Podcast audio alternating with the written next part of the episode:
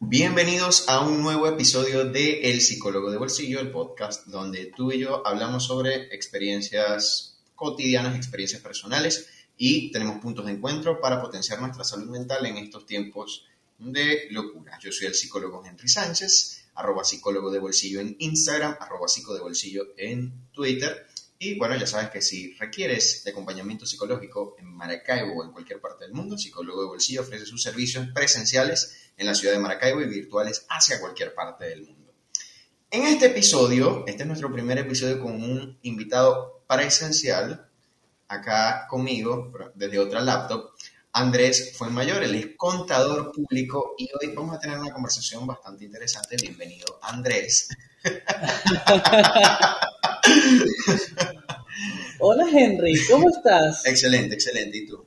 Estoy bien, estoy bien. Digamos que esto es una gran oportunidad. Desde hace meses atrás estábamos tratando de realizar este encuentro, pero bueno, muchas cosas pasan. La última vez vine y se fue la luz. estamos en Maracaibo, pero sí, Sí, lo, lo estamos logrando. Lo estamos logrando. Fíjense, una cosa este episodio, la idea de este episodio, surge de una conversación que Andrés y yo tuvimos hace muchos, pero muchos meses, y viene un poco un tema aún sensible, aún aún para nuestra sociedad, y es un poco lo que es la comunidad LGTBI plus en nuestra sociedad en Venezuela. Y bueno, eh, traje a Andrés porque precisamente hablar de experiencias personales me parece que es muy importante y me gustaría que alguien que forma parte de la comunidad contara o relatara su historia, su vivencia, incluso desde aspectos un poco complejos que poco se habla de eso, como por puede ser la terapia de conversión. Entonces, bueno, Andrés, vamos desde, el inicio.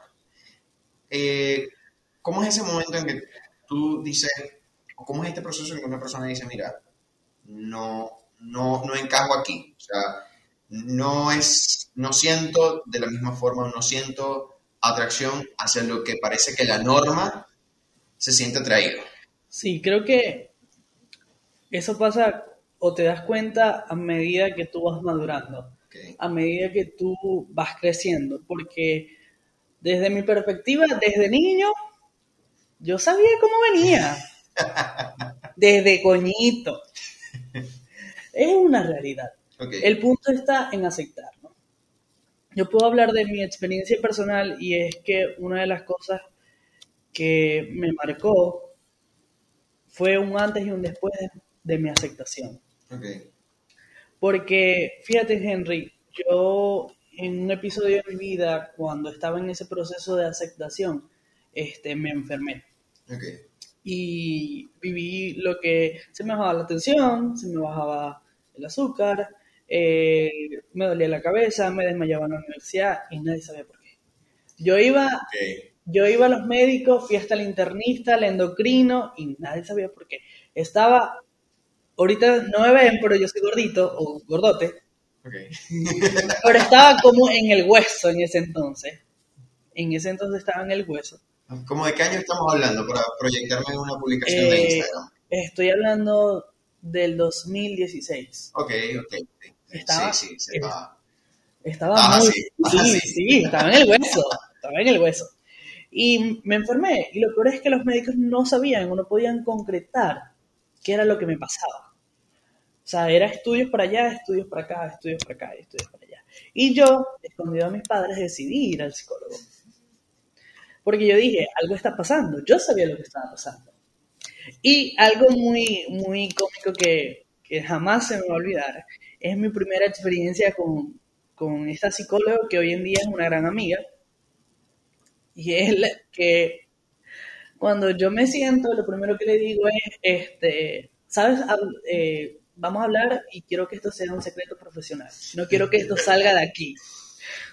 Eh, yo soy gay y quiero que dejar de ser gay. ¿Cómo hago? Mira, cosa. y bueno, esa fue mi primera frase y obviamente esa persona también se, se echó a reír. y, Y me dijo así como que yo no tengo una vara mágica y hago pling y las cosas pasan. Me imagino que tu, reacción fue como de, le creo que vine a la que no era. sí, vine al, lugar equivocado. No es aquí. Porque desde ese entonces, o en ese momento, realmente yo vivía con mis padres y yo vengo de una, que es parte de lo que también queremos hablar, eh, yo vengo de una educación cristiana apostólica, de una educación bastante ferviente, de una educación bastante cerrada, cuadrada, y obviamente yo sentía que yo estaba mal.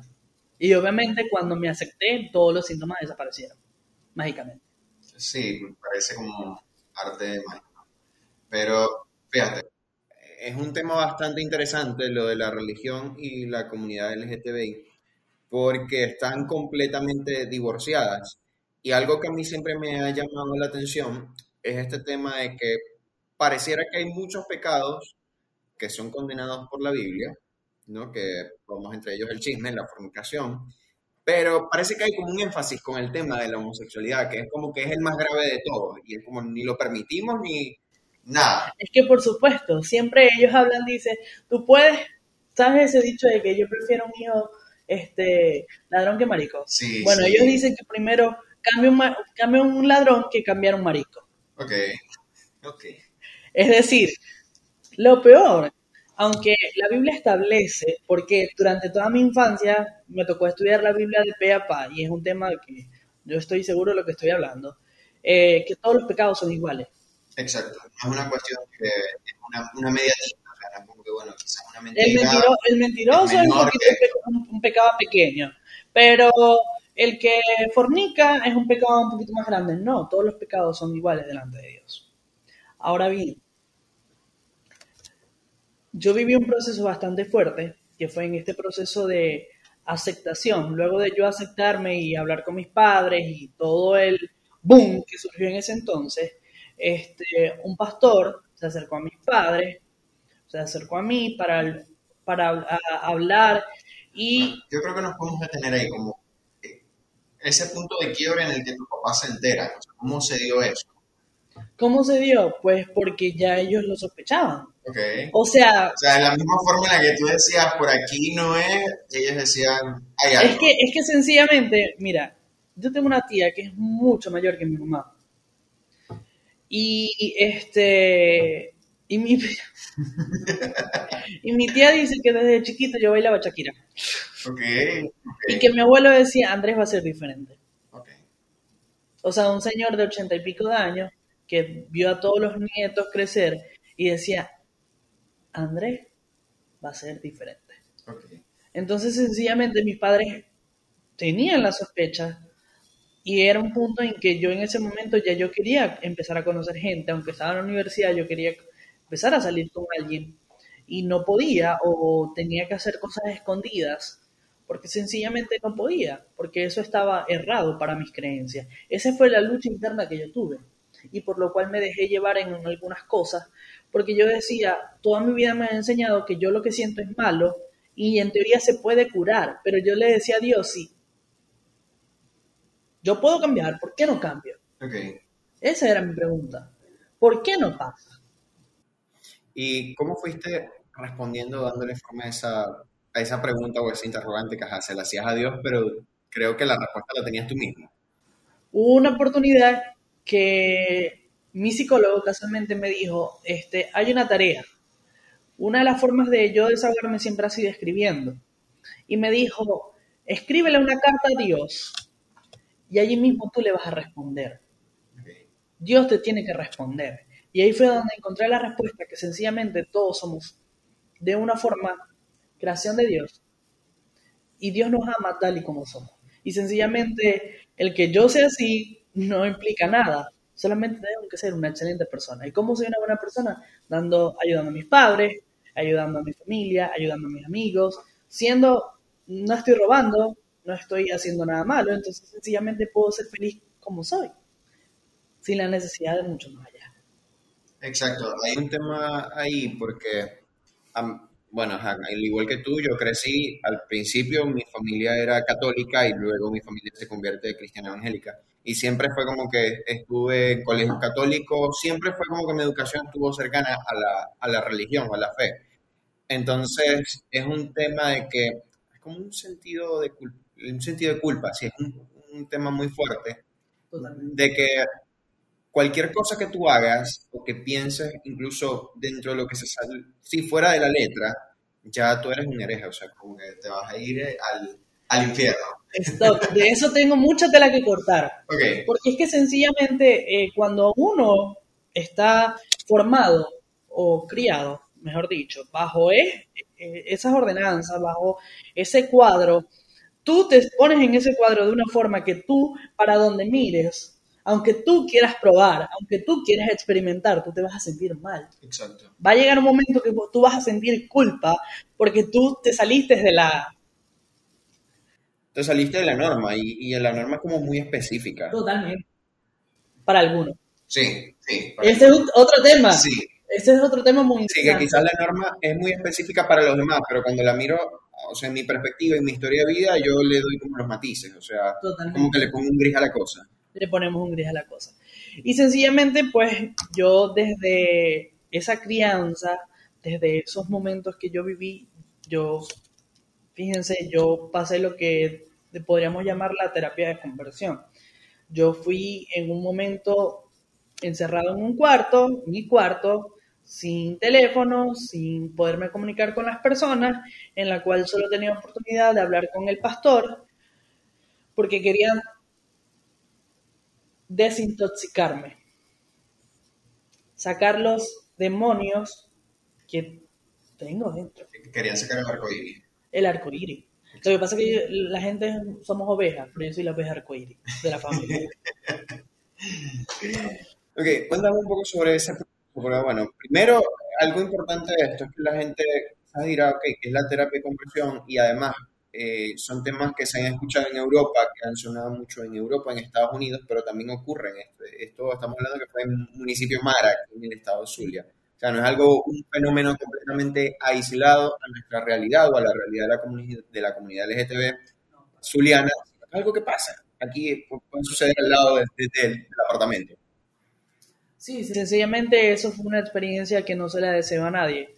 Es una experiencia bastante fuerte que quien la ha vivido sabe cómo es pasar por allí.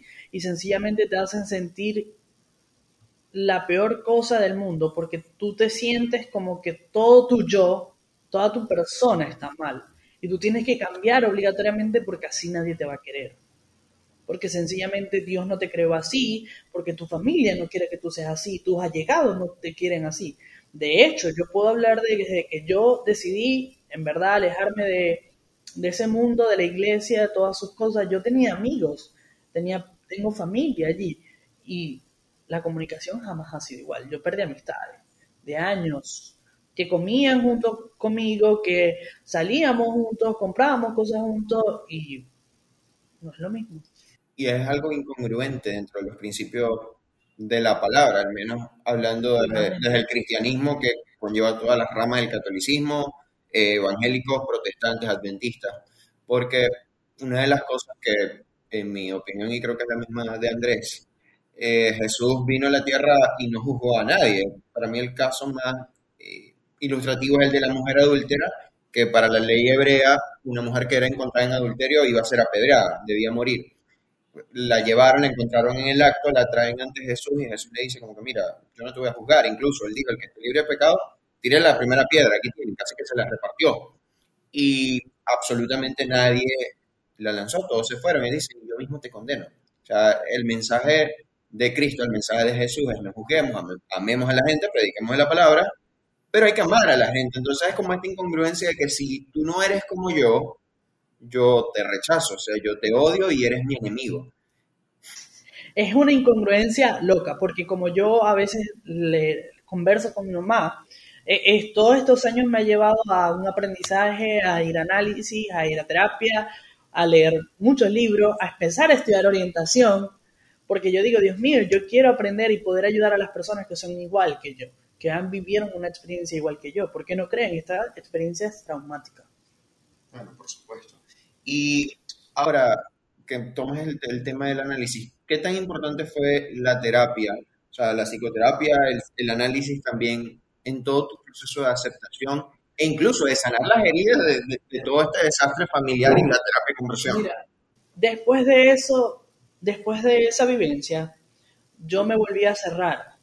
Yo dije, bueno, voy a darle, después de la terapia de conversión, eh, no es que funcionó, sino que me sentí obligado a volver a la iglesia y a encerrarme en la iglesia. Y así estuve hasta que logré graduarme de la universidad.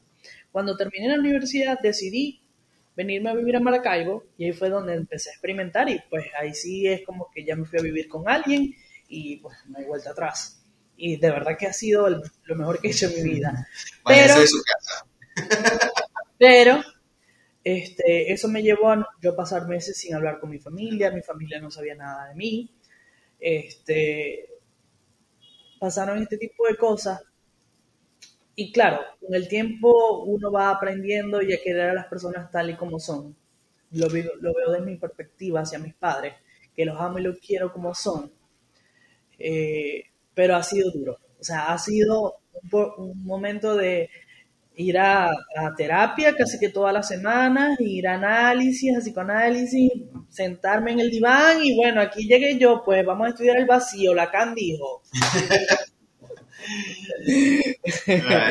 Pero fíjate, Marco Aurelio decía algo que era el tema de las motivaciones y yo creo que es el aceptar, primero el aceptarse uno mismo, entender sus motivaciones, pero también entender las motivaciones de la otra persona.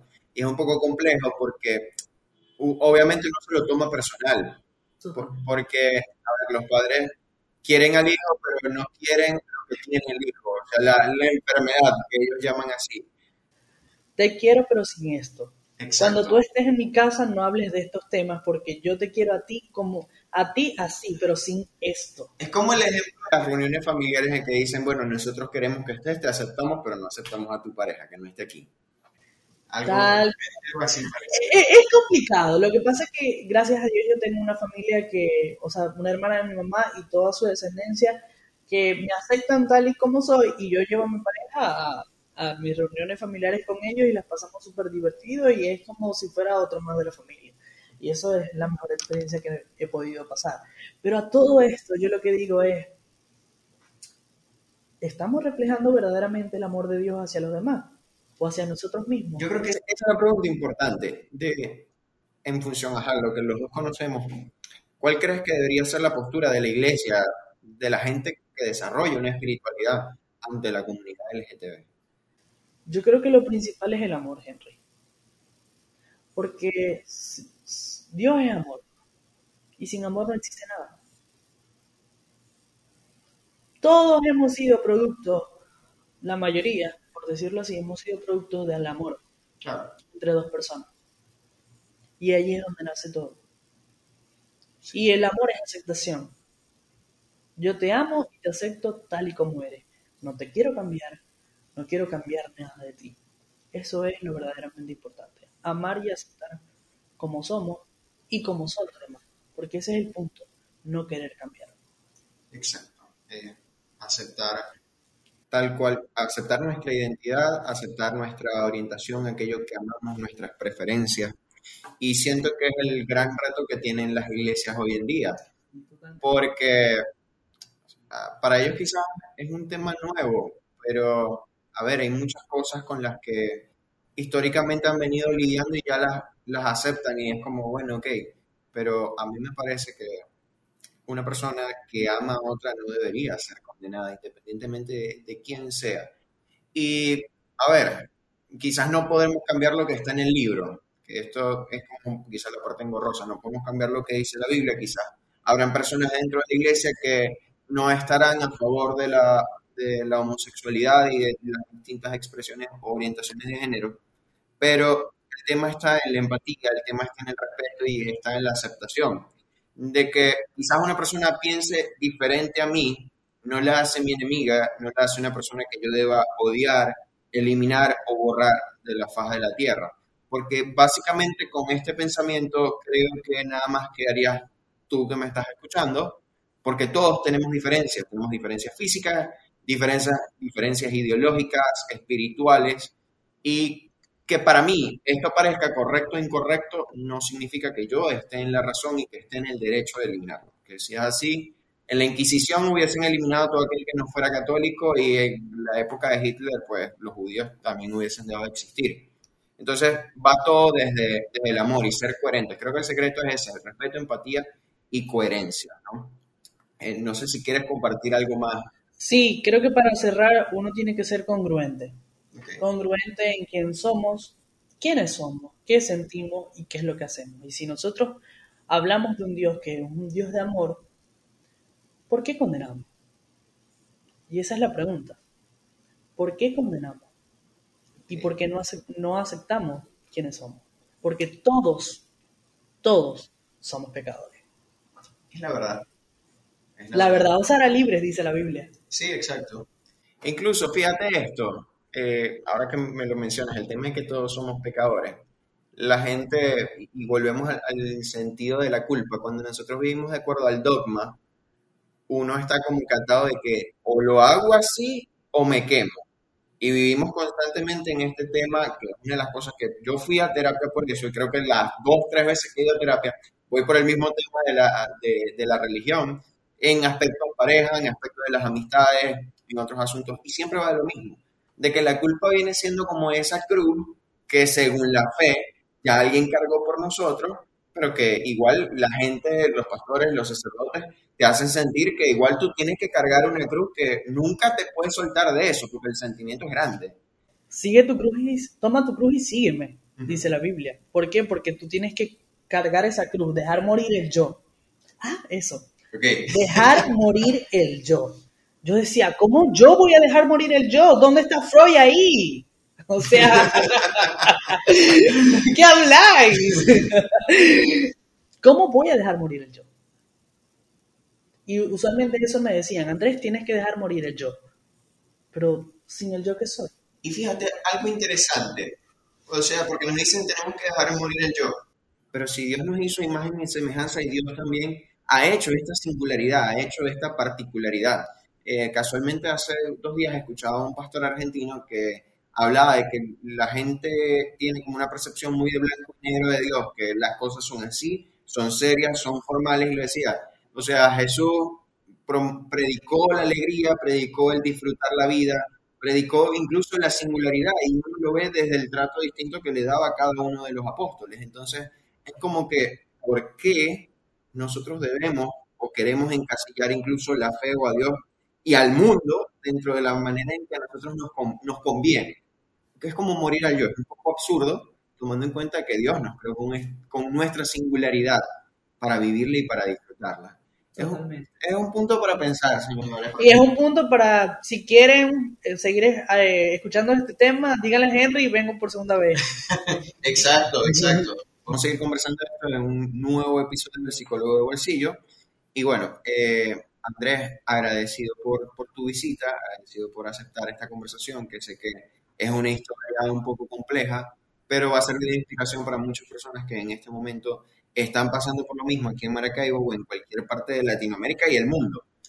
¿Y qué mensaje le das a estas personas de la comunidad LGTB que quizás todavía no, no saben que forman parte o están en ese proceso de aceptación? Date tu tiempo, quiérete, ámate y acéptate a ti mismo. No hay otra cosa mejor en la vida que aceptarse a uno mismo como, como es. Cuando aceptamos quiénes somos, nuestras luces y nuestras sombras, podemos caminar libremente por la vida, independientemente de las circunstancias. Es así.